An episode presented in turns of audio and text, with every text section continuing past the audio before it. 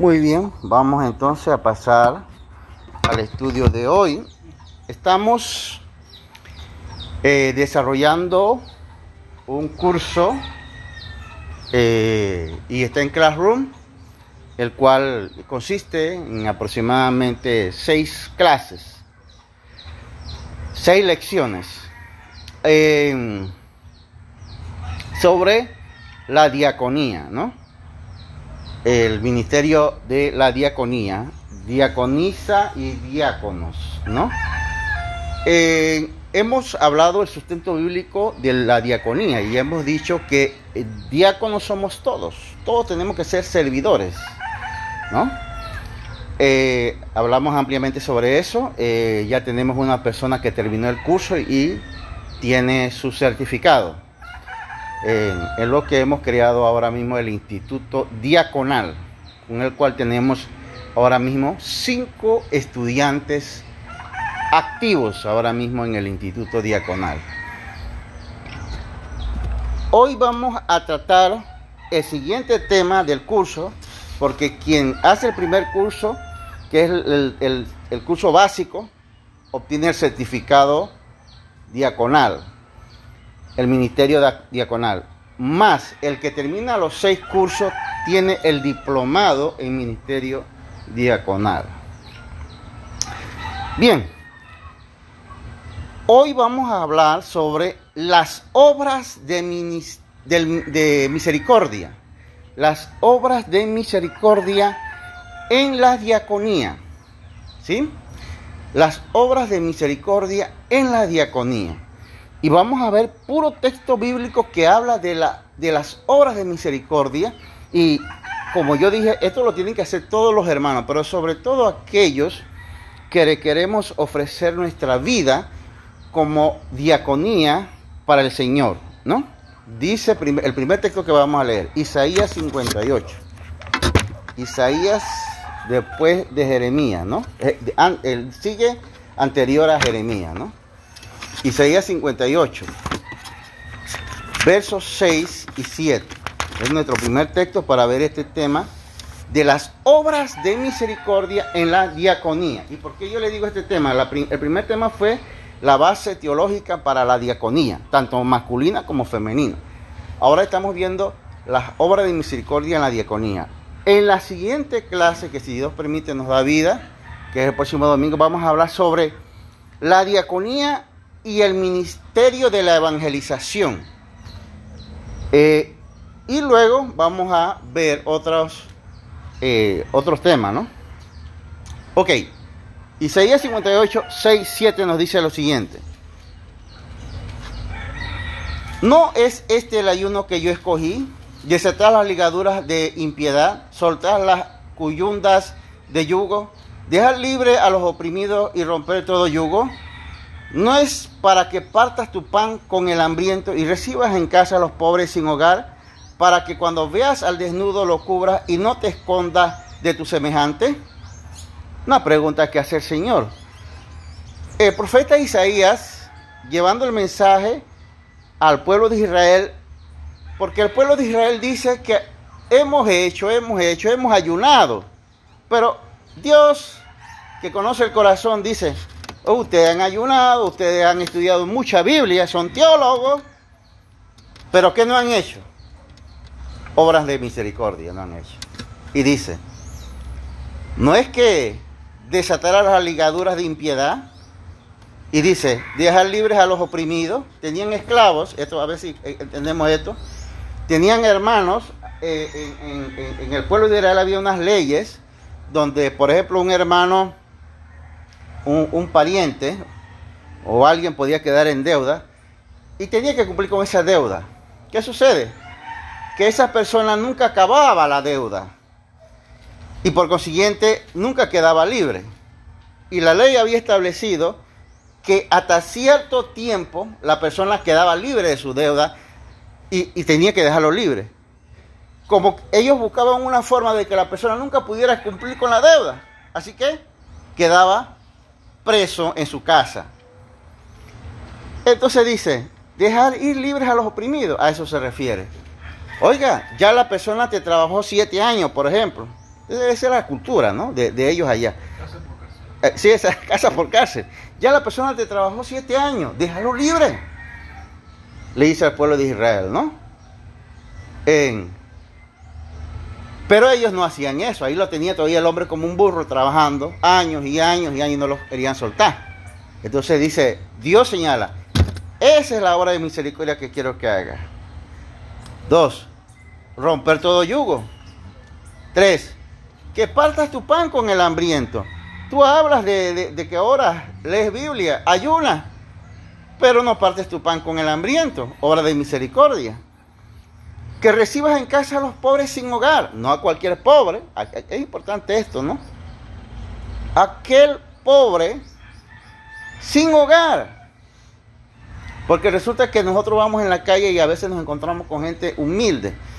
Pero cuando la gente dice que yo lo vi y lo seguí, resulta que ese hombre tenía más plata que yo, dice. por eso que uno no puede, pues, hay que ser manso, no menso, ¿no? A la gente que realmente está sin hogar, hay que ayudarlo. ¿no? Dice que, que cuando veas al desnudo lo cubras. El ministerio de la diaconía, que estamos impulsando desde hace tres semanas,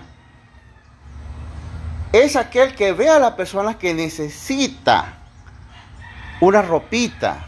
Y por eso hemos dicho, estamos en esa recolecta de ropa, ¿no? Ya le dimos ropa y, conseguimos el apoyo para una persona que vive por allá, que estuvo por acá con nosotros. No sé si se acuerda, hermano. Conseguimos, hombre, se fue lleno de bendiciones. Dos sacos de, ropa de segunda. De eso se trata, de gente que no tiene, no gente que, que va a decir, ay, no me pongo esto. De gente que no tiene. ¿No? No tiene con qué.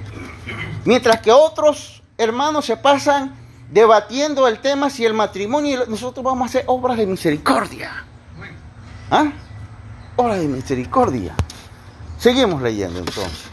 Hebreos, capítulo 3. 2, 3. Hebreos 2, 13. 2, 3. ¿Qué dice la Porque algunos dirán, eso es en el Antiguo Testamento. Así es el que busca excusa. Ahora estamos en el Nuevo. Un libro del Nuevo Testamento. Hebreos 3, 13. Verso 2 y 3 dice, no os olvidéis de mostrar hospitalidad, porque por ahí algunos sin saberlo hospedaron ángeles. Una diaconía de la obra de misericordia es que ser hospitalario. Hospitalario. El que quiere practicar diaconía tiene que ser hospitalario tiene que tener, en el pueblo de Israel tenían esta costumbre, que ellos hacían una casa, por muy humilde que sea la casa que ellos hacían, ellos preparaban un cuartito.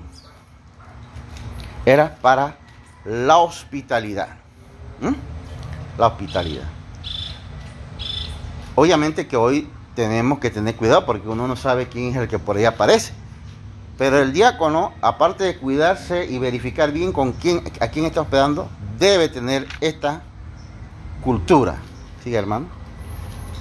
Sí, el, que llega a ser creyente, ¿verdad? Y prende ese ministerio y quiere servir ese ministerio, porque el apóstol Pablo dice que el que anhela obispado. Oh, eso está, está incluido ahí también. Sí, sí, como no. Este, Todos somos servidores. Entonces, debe ya en esa, en esa línea. Así es. aprendiendo esto. Porque en la cultura nuestra hay mucha gente que son o somos, uh sí. un poco descuidados consigo mismo. Así, así. Y jugamos con la naturaleza. Así mismo. Entonces, muchas veces hay gente que se, se hace en una orilla de un río, una quebrada que no sabe en cualquier momento se va inundando, se va a Exacto. Eso, y un montón de cosas que hacen pues sí. por eso sí por eso uno tiene que ser prudente tiene que entender de que tarde o temprano porque el Señor mismo lo dijo el Señor lo profetizó dice pobres siempre lo van a tener contigo ya así mismo. Sí por eso es que nosotros tenemos que saber evaluar eh, quién es el, el que realmente necesita y quién no. Acordaos de los presos. En el Nuevo Testamento nos invita, y por eso lo, que somos de diaconía, tenemos que ver por este tema que es bien flojo. Estamos flojos en este punto. Acordaos de los presos. Como si estuvierais presos. O sea, tenemos, tenemos que colocarnos como si yo estuviera preso. Como yo, si yo estuviera preso por alguna circunstancia, ¿qué quisiera yo? Imagínense en un cuartito de dos metros cuadrados, sin nadie, sin ver nada, sin cero televisión, nada, paredes nada más. Yo conocía a un preso así, lo fui a visitar.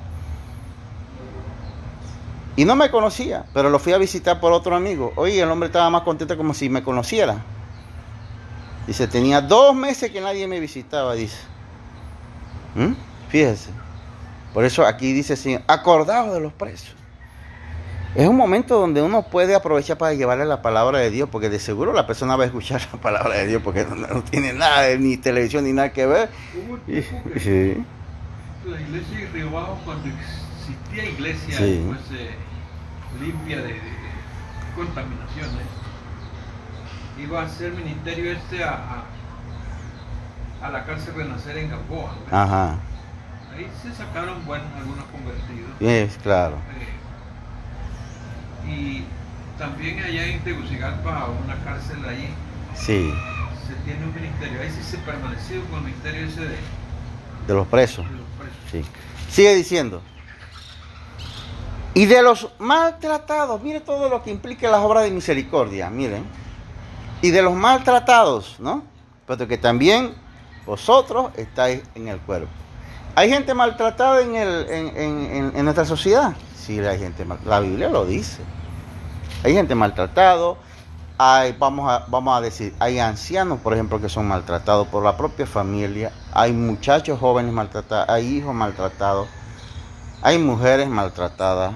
Y ahora dicen que hay hombres maltratados. Sea que la cosa está llena de maltrato por todas partes, ¿no?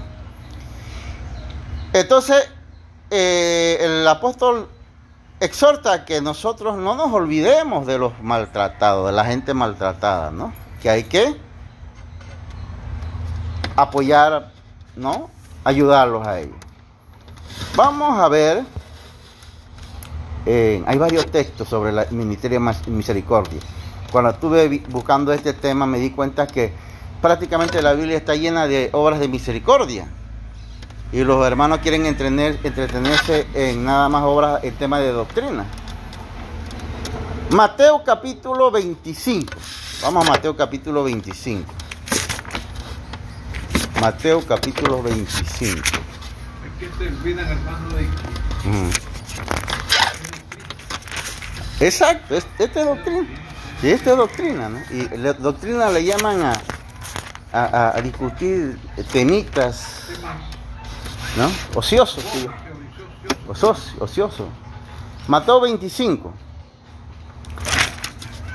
35 y 36. Yo, este texto yo lo he leído varias veces, pero eh, estudiando el tema como, con la línea esta de la, de la diaconía y de la obra de misericordia, fíjese la, la forma de lectura que vamos a hacer de ella. Mira lo que dice el texto. Tuve hambre y me disteis de comer. Tuve sed y me disteis de beber. Fui forastero y me recibisteis. Estuve desnudo y me vestisteis. Enfermo y me visitasteis. En la cárcel y vinisteis a mí. Esto el Señor le dice a los que van a entrar al reino. Fíjese, fíjese Fíjese las cosas que el Señor dice. Y, decía el, que, el comentarista, las cosas que pide Dios en realidad no son difíciles, pero son tan sencillas que por esas podemos ir al infierno. Vamos a ver, hermano, un comentario antes de seguir adelante. Eh,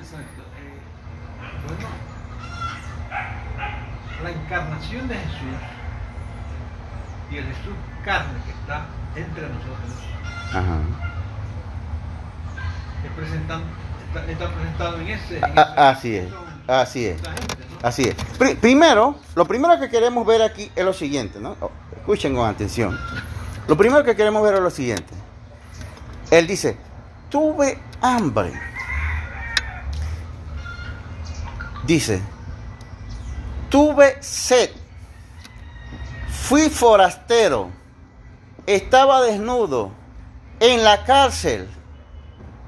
Fíjese todo lo que él dice. Estuve enfermo, en la cárcel, desnudo, con sed. En realidad Jesús, eh, eh, o sea, la persona de Jesús no está así, porque Él está en el cielo. Pero el punto es que cuando Él habla así, Él se identifica, Él se pone, fíjate que Jesús es el primer diácono, Él se pone igual que el enfermo. Él se pone, Él se identifica con el hambriento. Jesús se identifica con el hambriento. Jesús se identifica con el preso. Jesús se identifica con el forastero. Dice, fui forastero. Jesús se identifica con el que tiene hambre. Eh, eh, Jesús se identifica con ellos. O sea, si hay algo que podemos ver es que a veces nosotros tenemos la tendencia, el ser humano tiene la tendencia de que cuando ve a, un, a, una, a la gente así, por ejemplo, del África, con hambre, no lo mira así como con desprecio. Pero Jesús dice, no, pero si tú me estás despreciando a mí, si yo, yo, yo estoy del lado de ellos, yo estoy con ellos. A veces vemos así a la gente enferma como, ya no sirve, está en la cama. Él dice, no, pues yo estoy con, yo, yo, yo soy, yo estoy con él. ¿no? Jesús se pone con el enfermo, con el que está preso, con el hambriento. Interesante este punto, ¿sí, hermano? Hay varias, varios ejemplos, ¿no? Voy a mencionar uno muy patético. Sabiendo de que Jesús, como es el Hijo de Dios, pendiente de Por eso Dios se hizo carne. Así mismo. Para sufrir entre nosotros por el pecado, porque eso son consecuencias del pecado. Así es. Entonces, pero vemos también el galardón que tiene Dios para aquellos que, reservan claro. buenas obras. Por ejemplo, tenemos el caso de, Cornelio. Ah, claro, exacto. Cornelio, militar, un hombre de, Estado, al servicio de un gobierno, un imperio.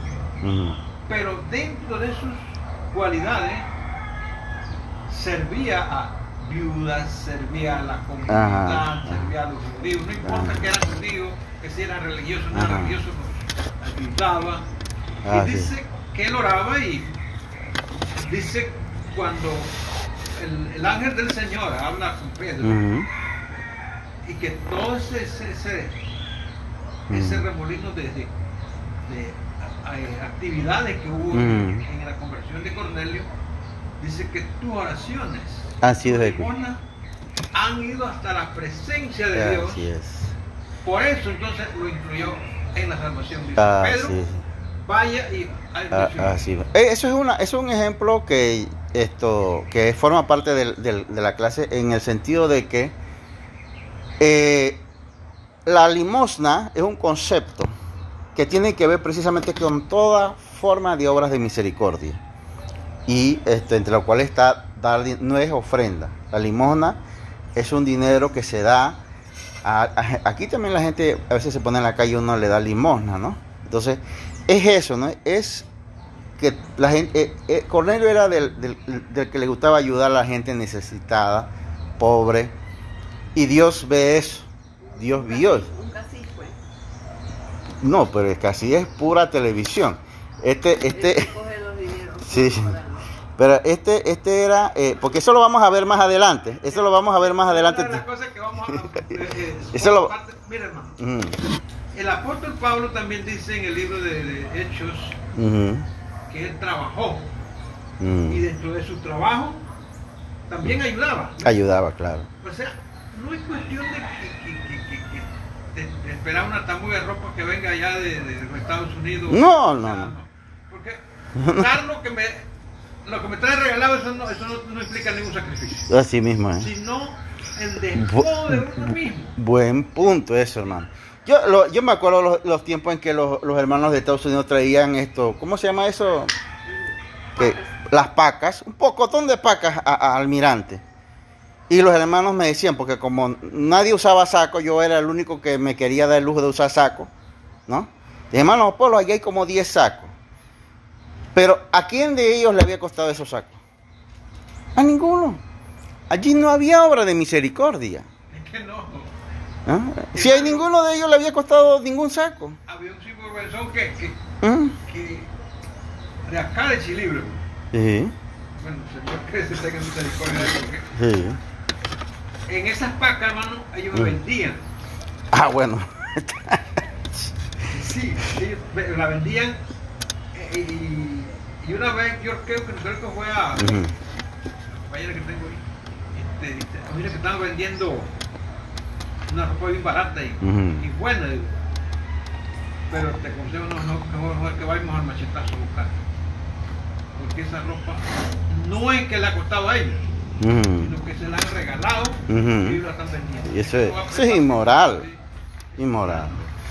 Bien, vamos a seguir analizando rápidamente el texto que estábamos leyendo y vamos a ver qué cosas pide Dios para sus servidores. Servidor es, otra forma de decir diácono, ¿no? Dice, leamos, dice, tuve hambre y me disteis de comer, di de comer. ¿Por qué Dios te va a jugar? Dios te va a dar por dar o no dar de comer. Tuve sed y me disteis de beber. Dios te va a jugar por dar o no darle beber. Fíjese. Dice, fui forastero y me recibisteis a los que son migrantes ahora, ¿no? ¿Qué, ¿Por qué Dios me va a juzgar? ¿Por recibirlos o no recibirlos? Vamos al otro, ¿viste? Estaba desnudo y me vestisteis. ¿Por qué Dios me va a juzgar? ¿Por vestir o no vestir al desnudo? Al enfermo, dice, me visitasteis. Fíjense esto. Dice, dice Jesús aquí, enfermo y me visitasteis. En la cárcel y vinisteis a mí. Pero vamos al caso del enfermo que es el que me llamó la, atención. El comentarista dice, dice, Jesús te va a decir, estuve enfermo y no me visitasteis. O me visitasteis. Jesús no, va a decirle, estuve enfermo y no me sanasteis. Fíjese. Dios no nos va a juzgar porque no sanamos a un enfermo. Eso, va, eso va contra los que le gusta hablar de sanidad. Dios no me va a juzgar por no sanar a un enfermo. ¿Por qué me va a juzgar Dios? Según el texto. Por no visitarlo. Por no visitarlo, mire. No por no sanarlo, sino por no visitarlo. ¿Qué les parece? Diga hermano. El valor de una visita. El valor de una visita. Estaba diciendo la vez pasada de que hermano, van a visitar a, esas pobres personas que están. Así es, así es. Allá de tanto el pecado, así mismo. Desgracia. Y eso, eso que usted ha dicho es importante, ¿no? Que, que hay que puntualizarlo y que quede grabado. El valor de una visita. A veces creemos que la gente necesita un millón de dólares cuando alguien está enfermo. Más que el millón de dólares, la gente necesita una visita. Y eso es para los, hijos de ahora, ¿no? Comenzando por ahí. Sí, exacto. Para los hijos. Sí. Nosotros con nuestros padres también. Ah, sí mismo, ¿eh? eh no es que lleves un montón de billetes. Así es. Es la presencia tuya allí como estímulo a esa persona. Ah, me decía una vez un, profesor abogado,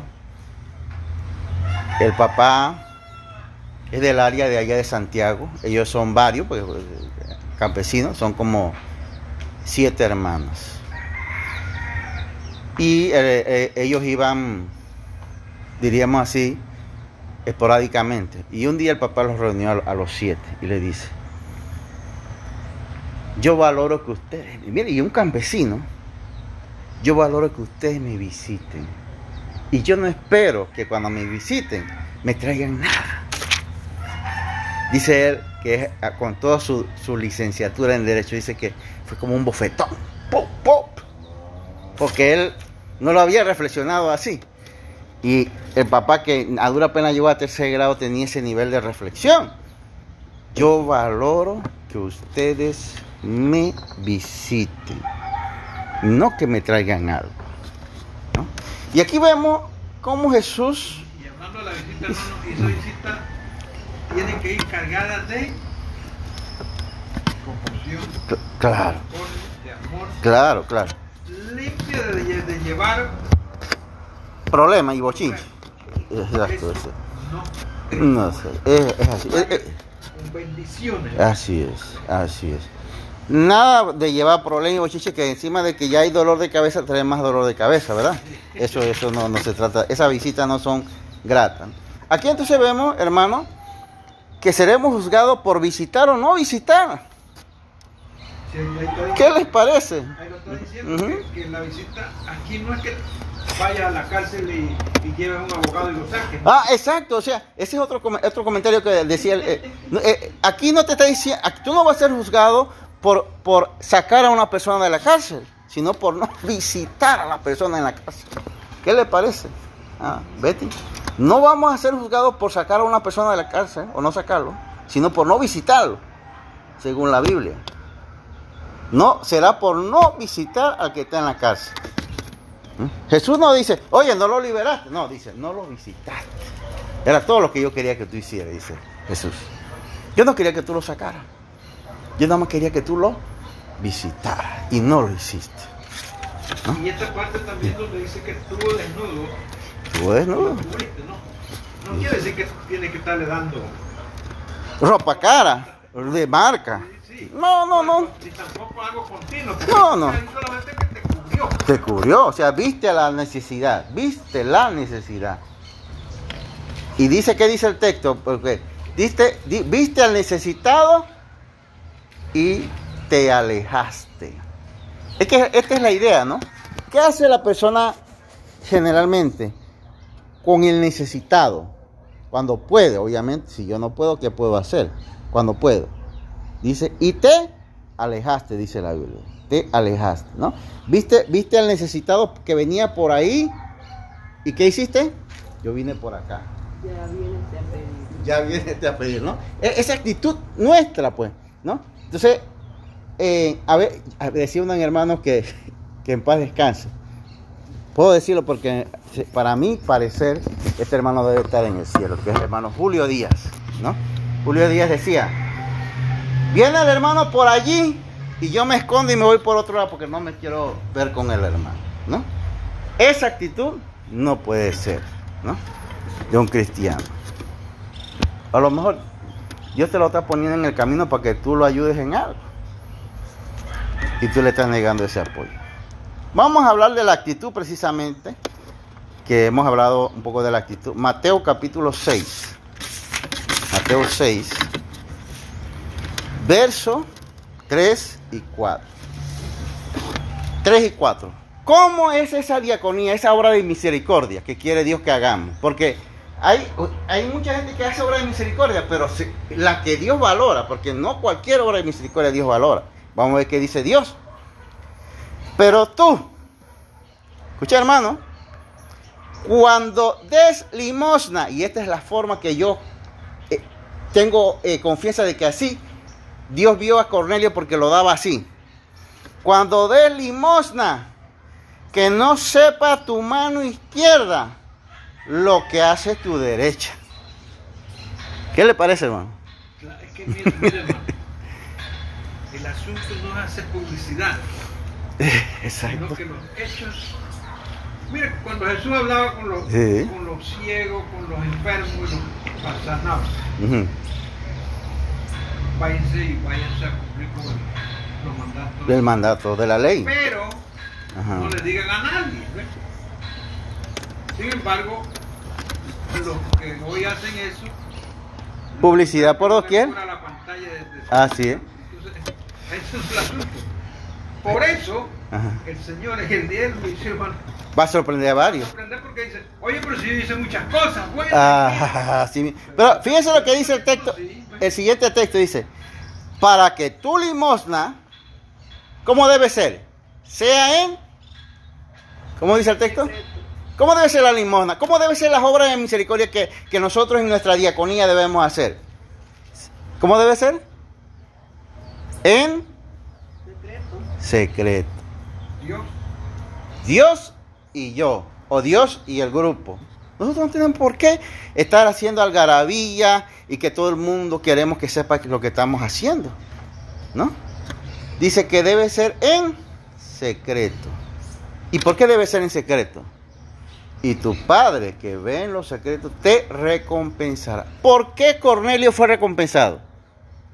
esos limones no, ni siquiera, y muchas veces ni él mismo se daba cuenta de lo que estaba pasando, hermano, porque, Po- porque él era espontáneo, porque él, ora- eh, su oración de la consultaba era con Dios, Así es. y sus dádivas con la necesidad. Fíjese que esto, de lo que nosotros podemos observar, es que Cornelio, todo esto lo hacía en secreto, como aquí, porque si no, Dios no lo hubiera tomado en cuenta. Pero hoy en día vemos que Ajá. los políticos cuando Ah. en la, la época de, de- Política. del Jesús Nazareno, ¿Sí? esas cosas no. Todos van a dar su limosna y hacen... Caminan pu- ahora, Sí. no solamente los políticos, eh, eh, eh, los políticos, bueno, eso Mm. lo habrán aprendido de los políticos, ¿no? Pero el, el mundo religioso, Mm, decía un, un catedrático de una universidad norteamericana que la religión es muy hermana con la política. Sí. Y es cierto. Pero esa política sucia y esa religión sucia. Porque, hermano, yo no sé de dónde han aprendido ellos, si es por medio de los mismos clérigos o los clérigos aprendieron de los políticos. Porque eh, el asunto está en que, eh, por ejemplo, la Iglesia Católica se ha enfocado de hacer, eh, o sea, dádivas, pero una dádiva muy este, apegada a que eso es lo que va a salvar. ¿no? Ah, sí, eso es otro tema. ¿Sí? Eso es otro tema. No, no, no, no, Ajá, eso no es el asunto. así es. El hecho está en que tú tienes que, que hacer esto dentro de la salvación. Dentro de la salvación. Porque fuera de la salvación no vas a conseguir No, no, salvación. no, para nada. ¿Sí? Vamos, vamos a seguir leyendo unos textos más. En, fí- fíjese, un, un acto de diaconía tremendo de Jesús que sirve de ejemplo a lo que tenemos que hacer nosotros. Juan 5, 7. Juan 5, 7. Vamos a leerlo desde el 6. Juan capítulo 5, versos 6 y 7. Juan capítulo 5, versos 6 y 7. Y este es un ejemplo de, de Jesús, de dónde Jesús iba y dónde nosotros tenemos que ir. Porque no es a cualquier persona que nosotros debemos ayudar, hermano. Jesús mismo dijo, no tires la- las perlas a los cerdos. Eso es un texto que vamos a ver otro tiempo, pero vamos a ver el ejemplo aquí. Jesús dice, cuando Jesús lo vio acostado allí y supo que llevaba mucho tiempo en aquella condición, le dijo, ¿quieres ser sano? El enfermo le respondió, respondió, Señor, no, voy a poner esta pausa fuerte, no tengo a nadie que me meta en el estanque cuando el agua se agita. Y mientras yo llego, otro baja antes que yo. ¿A quién fue a sanar Jesús? Es que nadie quería tocar. Él dice, no tengo a nadie. ¿A quién tenemos que ir, hermano? A esa gente que no tiene a nadie. Este hombre no tenía a nadie. Y algo interesante, habían muchos enfermos allí y solo Jesús sanó a uno. Entonces nosotros podemos ver que no es que Jesús era malo, es que Jesús sabe la condición de cada uno. ¿no? Había otros enfermos, dice, bueno, pero tú puedes, de- tú estás enfermo, pero tú puedes comprarte tu medicina. El otro, tú estás enfermo, pero tú tienes plata. Este dijo una gran verdad. No tengo a nadie. Y nosotros, en el mundo, hay gente que no tiene a nadie. ¿Sabían eso? Fíjense, yo conversando con Betty y haciendo investigación, que no lo puse aquí porque sería mucho contenido. Ustedes saben que la pandemia, nada más la pandemia que acaba de pasar, ha dejado en el mundo más de un millón de niños huérfanos de padre y madre. ¿Qué les parece? Más de un millón de niños huérfanos que no tienen papá ni tienen mamá. Nada más un millón. Pero antes de la pandemia ya había niños así. Sin huérfanos de padre y de madre. Es decir, son gentes que están en la tierra y que uno tiene que verificar. Que, pueden decir como este hombre, no tengo a nadie. Ahora, no vayan a pensar como Tres Patines, porque dice Tres Patines que era huérfano de todo, hasta de tío y de abuelo. Este, hermano, estaba conversando con mi nieto. Mis nietos son una herencia que Dios me dio. Gracias a Dios, así es. Ellos me escucharon de buena gana. Y les dije, digo, miren, ¿saben lo, lo precioso que es tener a su padre y a su madre? Ah, por favor. Lo precioso que tener Uf, e hija. Así es. Porque hay gente que está en el mundo y no tienen a nadie. Después de la pandemia, es informe de la ONU. Después de la pandemia, un millón y piquillo de niños sin papá, sin mamá. Eso, yo me quedé, hermano, yo me quedé. Esto debe ser serio, tener esa experiencia. No, y todavía porque, por ejemplo, mucho se alababa a los santos, de, los santos, la santos Ahora, ahora que todo supuestamente está bajando las pandemias, hay hogares completamente con papá y mamá y nieto y todo con el bendito virus. Ah, sí, está, está creciendo. Sí, o sea que, sí. que no es que se ha ido, eso está por ahí, ¿no? Y entonces ¿Cuánto se va a llevar? No se sabe. Dios no sabe, ¿verdad? Y, eh, quisiéramos que a más nadie, pero el asunto está en el mundo. Yo quiero que ustedes observen otro caso, porque yo, esto todo es, diaconía es práctico. El ser diácono es ser práctico. Vamos a ver el caso de Job en medio de su enfermedad. Él habla de su diaconía en un texto bíblico. Job 29, verso 15. Job 29, verso 15. Esta forma en que lo dice Job, tan práctico y tan poético, me hace ver que así tenemos que ser nosotros, como lo dice Job. Toda la hora de misericordia, sobre todo de, la gente más vulnerable. Y en Panamá tenemos hermanos, para que ustedes sepan, antes de la pandemia había un 18% de pobreza extrema y de pobreza total 38. Yo considero que eso debe haber aumentado. Pobreza extrema quiere decir que la familia dura apenas come una vez al día. Y, esto, yo he ido, yo he ido a familias donde yo, yo he caminado en casa y comen una vez al día nada más. Una vez al día. Y vamos a ver qué clase de comida. Y esa es la otra. Y, y, algunos de ellos han sido hermanos de la iglesia. Y yo me quedo, wow, no, no lo puedo creer. Mira lo que dice Job de él en su diaconía. 29.15. Ojos era ya yo para él ciego y pies para el cojo. El verdadero diácono es ojo para el ciego. Hay gente ciega también que necesita apoyo. Ojo para el ciego y pies para el cojo, dice. Era. Era, una muleta. ¿Mm? Fíjese lo que, y Job era un hombre multimillonario. Ahora, no es que él hacía eso, él tenía, sino que él quiere decir con eso que él apoyaba a la gente vulnerable. Entonces, claro, la condición en que él está es triste porque él está enfermo, solo, sin hijos, la esposa encima de eso, diciéndole maldice a Dios. Y él dice, ojo fui yo para los ciegos y pies para los cojos. Y ahora resulta que no tengo a nadie, decía él, que sea ojo para mí. Porque eso es lo más triste que le puede pasar a uno, que después que uno haya sido ojo para otro, cuando a uno le toque, porque a él le tocó. Él era multimillonario y de la noche a la mañana Dios decidió ponerle en la pobreza. A, no puede pasar eso, ¿verdad, hermano? A él le pasó. Y, y dice él, no tengo a nadie.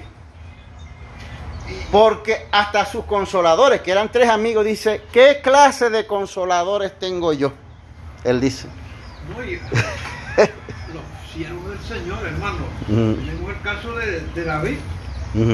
David se peleó con los hijos. Ah, sí. Estuvo huyendo, huyendo. Ajá. Que, eh, no, que andaba huyendo porque le iban a matar. Ah, sí.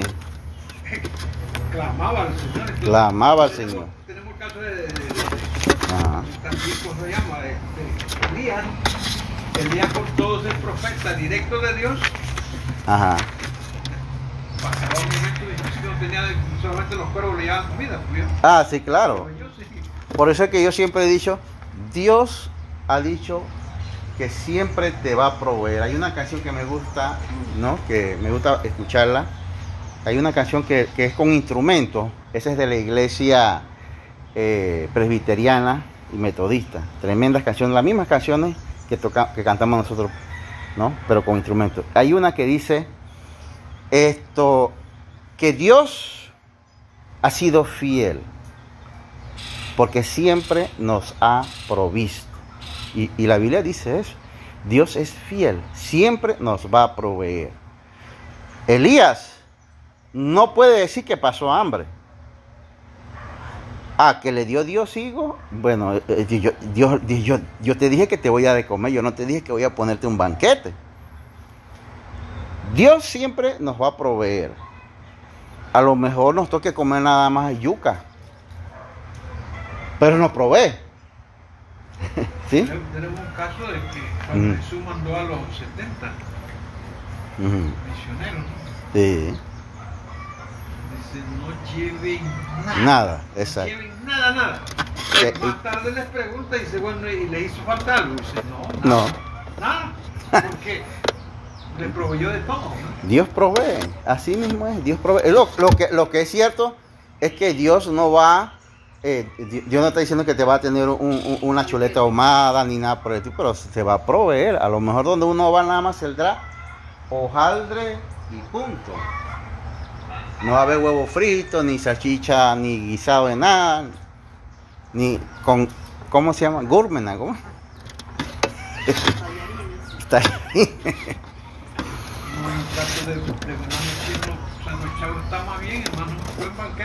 Ajo. Ahora vamos a leer un último texto, porque increíblemente ya llevamos 45 minutos, último texto que habla sobre... Hay muchos textos, ya les digo, yo cuando vi el tema de la misericordia en la Biblia, yo dije, la Biblia está llena de varias misericordia y los hermanos también de otros temas. La, iglesia, las iglesias ven otros temas. Si nosotros nos concentráramos en hacer obras de misericordia, diaconía de misericordia, no tendríamos tiempo para estar peleando. Dice así la palabra de Dios en Santiago 5, verso 14, 15. Esta es una obra de diaconía. Vamos a ver. ¿Está alguno entre vosotros enfermo? Que llama a los ancianos de la iglesia y que ellos oren por él. Que ellos oren por él. Ungiéndolo con aceite en el nombre del Señor. Y la oración de fe. La oración de fe restaurará al enfermo y el Señor lo levantará y si ha cometido pecados le serán perdonados. Primero, Dios espera que nosotros, los diáconos, seamos hombres de fe. Fíjese, nosotros tenemos que tener fe. Pero, ¿cuál es la obra de misericordia aquí? Fíjese, yo me quedo pensando. ¿Cuál es la obra de misericordia aquí que, que Dios espera que nosotros hagamos? Ahí lo dice, hay que, pueden subrayarlo. Lo dice ahí. Oren por él. ¿Mm? Oren por él. Si hubiera enfermo, oren por él. ¿Mm? Solo el hecho de orar por una persona enferma es una obra de misericordia. ¿Ah? Porque algunos pueden ir donde un enfermo y decirle, como le decían al rey David cuando estaba enfermo, tú estás, estás así porque, mereces estar así. O Job, tú estás así porque mereces estar así. Pero el que es diácono no va así. Porque sabemos, ya hemos dicho, nosotros no vamos a discutir ni pelear con la gente. ¿Qué vamos a hacer? La persona está enferma. Una persona enferma jamás, jamás niega. Yo he estado con gente enferma. Yo no conozco un enfermo que haya dicho no oren por mí. No conozco un enfermo que diga, no, yo no quiero que ore por mí. Yo me acuerdo que nosotros fuimos donde un, enfer donde un, maestro que estaba enfermo, que fue abogado y murió hace como 10 años. El famoso maestro Yoli, no sé si tú lo, lo escuchaste. Yoli era, él decía que él era ateo. Él estaba en el hospital de Almirante, enfermo. Y no le caía bien los protestantes. Y la iglesia fue allá. No sé qué grupo fue, si Julio Díaz fue, pero él fue allí, eso me lo dijeron. Y los hermanos oraron por él. Y él no negó. Es porque él siempre ha sido así. Él no les dijo que no oraron. Porque, y eso es una, una, una, una, una, diríamos un dato. Un enfermo, bien enfermo, jamás dice no oren por mí. Jamás. Así que una última obra de misericordia que podemos ver aquí es que podemos nosotros hacer, no nos cuesta nada, solo nos, cuesta tener fe en Dios. Es orar por un enfermo. Orar por un enfermo. Vemos a un enfermo, yo no vengo a discutir contigo, yo no vengo a juzgar. Yo, si me das la oportunidad, yo vengo a orar por ti. un enfermo, de verdad enfermo, Nunca dice que no. Que el Dios Todopoderoso me los bendiga.